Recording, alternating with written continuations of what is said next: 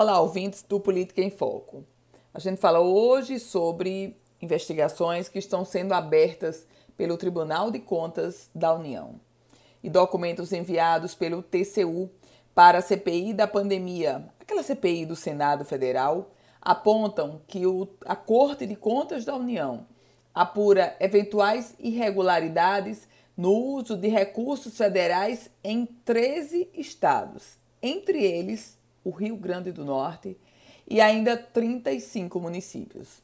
Isso se soma aos 48 processos existentes na Corte de Contas envolvendo órgãos federais.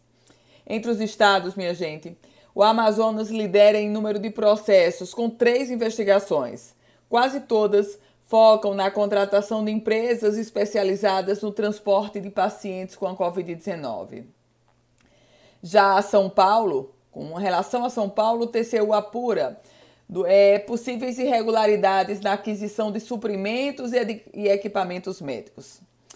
No caso dos governos do Rio Grande do Norte, Amapá, Espírito Santo, Maranhão, Mato Grosso, Paraíba, Pernambuco, Piauí, Roraima, Tocantins e Distrito Federal, esses estão na mira do Tribunal de Contas da União.